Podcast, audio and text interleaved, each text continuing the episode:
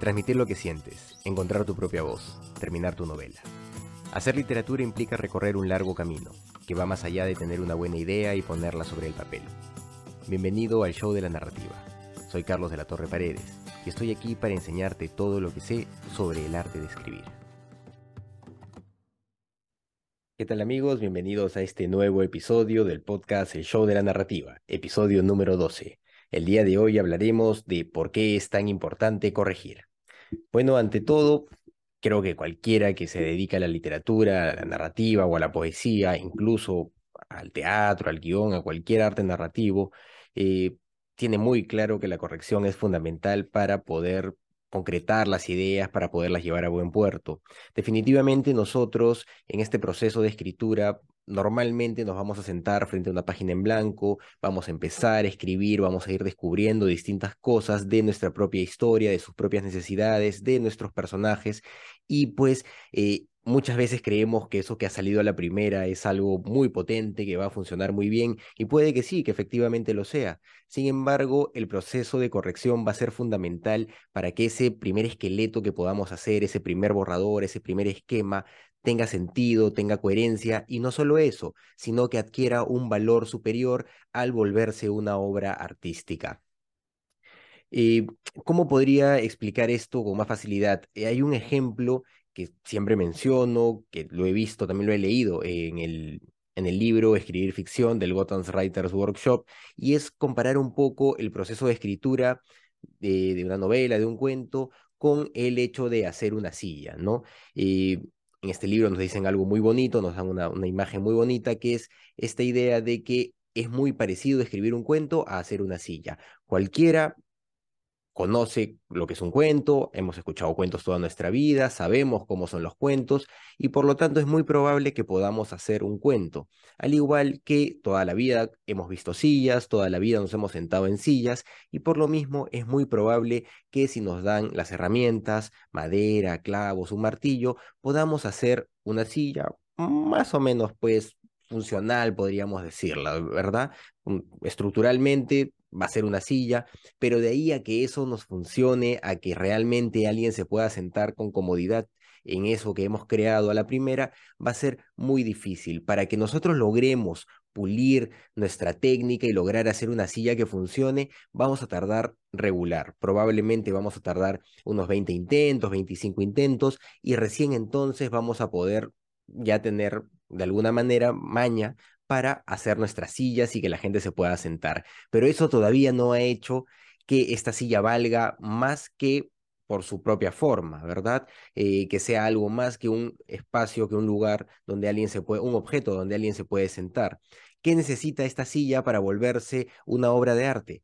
Pues un proceso artesanal, artístico, que tal vez incluya eh, el hecho de hacerle pinturas, hacerle dibujos o hacerle pulidos especiales o mm, darle formas, ¿no? Ir, ir puliendo, ir... Eh, no, no, no se me ha ido la palabra, pero eh, ir generando figuras, ¿no? Leones, mariposas, lo que querramos, ¿no? Que vayan generando una, eh, una idea diferente a lo que era esa silla solamente para sentarse, ¿no? Y que se convierta en un plus, en algo extra, en algo que no existía y que no va a volver a existir porque es algo único, algo que se ha hecho de manera detallada, personal, ¿no? Entonces, este proceso se alimenta definitivamente de el poder eh, tener algo en un esquema básico, en un esquema tipo borrador, por así decirlo, y poder empezar a pulirlo hasta tener la obra que queremos. Es igualito con el cuento. Todos podemos escribir un cuento, conocemos la estructura, pero luego de que la tenemos hecha, bueno, y nos va a tomar bastante tiempo también tener estructuralmente y funcionalmente historias que, que respondan adecuadamente a lo que queremos, que digan lo que queremos, pero una vez tenemos eso, lo siguiente es empezar hacer este pulido, esto, este trabajo de detalles, este, este, trabajo más artesanal de la literatura que va a permitir que ese, esa estructura que habíamos creado, ese primer borrador, que muchas veces ha venido pues por un impulso o ha venido eh, por lo que podríamos llamar una suerte de inspiración, que tiene que ver definitivamente con estar trabajando permanentemente, porque si no, no llega también. Eh, se convierte en algo más que eso, ¿no? Y alguna vez discutía con, con un estudiante mío que, y se molestó incluso, ¿no? Porque él, es un tipo genial y se sentía un genio. Y yo le dije, bueno, por más genio que seas, vas a tener que corregir, ¿no? A la primera no puede salir algo por el simple hecho de que este es un proceso artesanal casi en el que nosotros vamos mejorando, puliendo, agregando cosas, quitando cosas que hacen que el, el proceso narrativo o la obra narrativa eh, calce como debería, ¿no?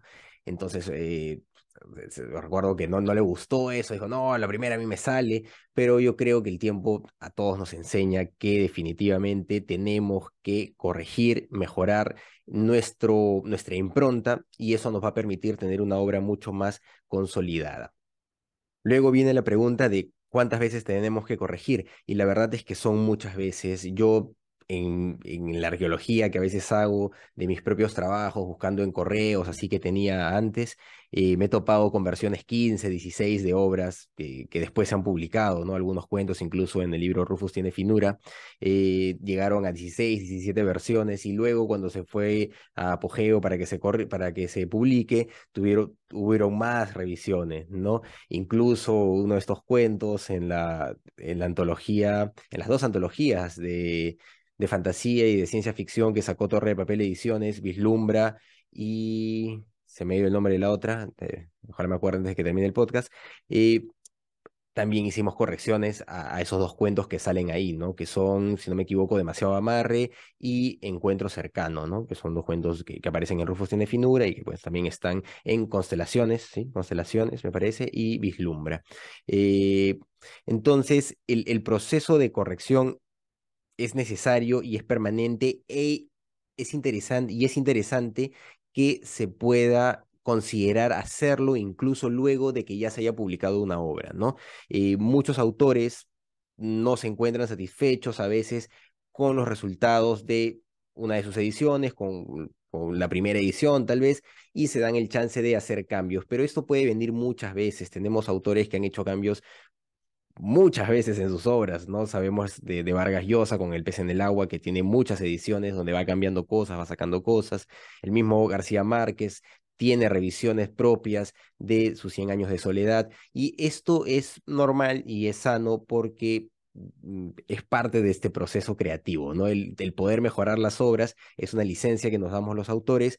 Eh, conscientes de que ese proceso se puede perfeccionar siempre, ¿no? Y que se ha publicado básicamente porque consideramos que ya estaba listo para ser visto el trabajo, ¿no? No necesariamente porque no pudiera ser perfectible, porque definitivamente va a poder ser perfectible y más aún con lo que cada día vamos aprendiendo, vamos conociendo y vamos experimentando y viviendo también, ¿no? Eh, los escritores nos alimentamos de, todo lo que, lo que disfrutamos, lo que vivimos, así que ese proceso también nos lleva muchas veces a correcciones.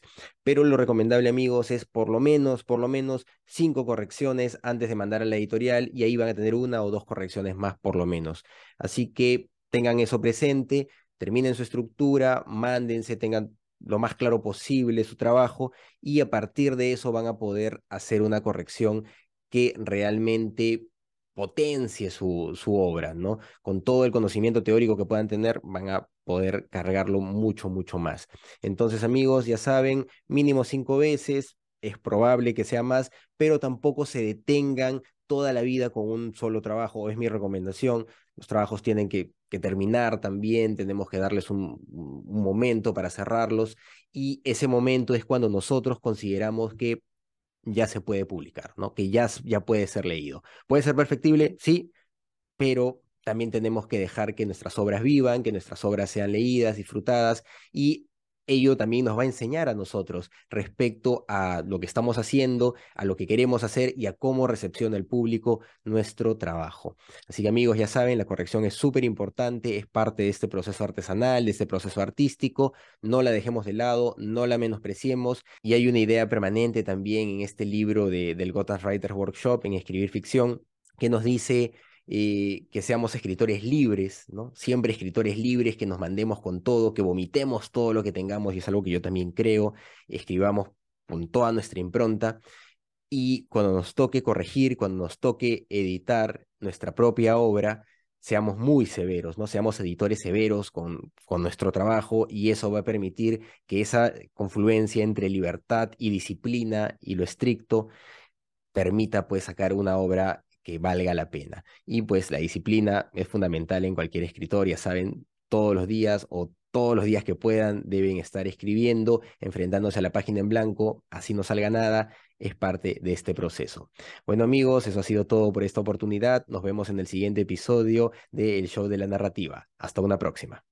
Si te ha gustado este episodio, compártelo y dale suscribir al canal o plataforma donde nos estés escuchando. Así nos ayudas a seguir creando contenido. Si quieres saber más sobre mi trabajo, puedes visitar carlosdelatorreparedes.com. Encuentra más información sobre el podcast en carlosdelatorreparedes.wordpress.com y en las redes sociales de El Show de la Narrativa. Este es un podcast de Proyecto Valiente, SAC.